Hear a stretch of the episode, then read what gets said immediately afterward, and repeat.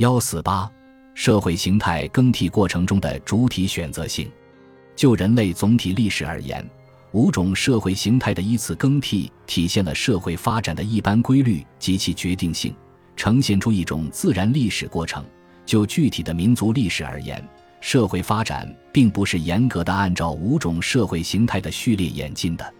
这里，不同的历史条件和主体的选择性表现出重要作用。社会发展的选择性实际上是社会发展过程中主体对社会形态的选择性。在具体民族的现实生活中，其内部矛盾与外部矛盾往往交织在一起，相互作用、相互影响。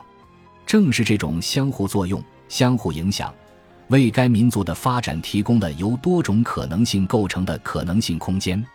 当一个民族的历史处在一个转折点时，社会发展往往显示出多种可能的途径，在多种可能性中，哪一种可能性能够实现，则取决于这个民族的自觉选择，取决于这个民族内部阶级或集团实践力量的对比。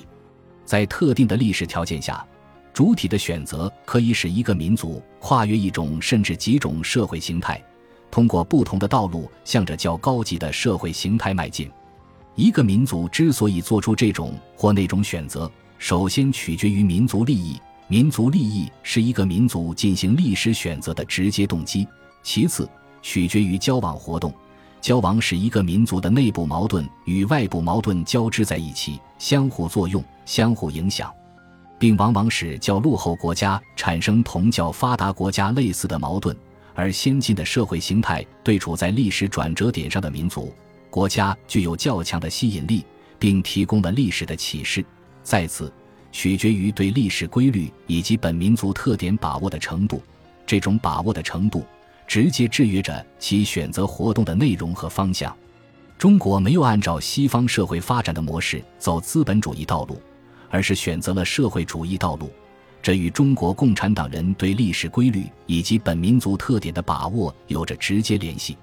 这是在中国社会发展的多种可能性中所做出的最佳选择，是一次自觉的伟大的历史性选择。社会主义制度在中国的建立，既是历史的必然，又是中国人民的自觉选择。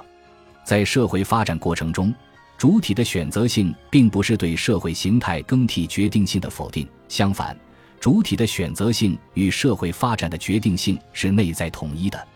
选择的对象只能存在于可能性空间中，一定的可能性空间的形成是选择活动的前提。问题在于，这个可能性空间却是由人们不能自由选择的生产力所决定的。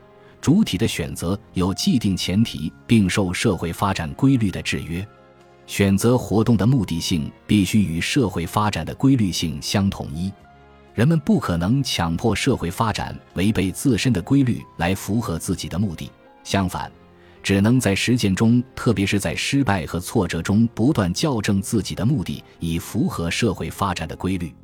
目的的实现是以规律性为依据的。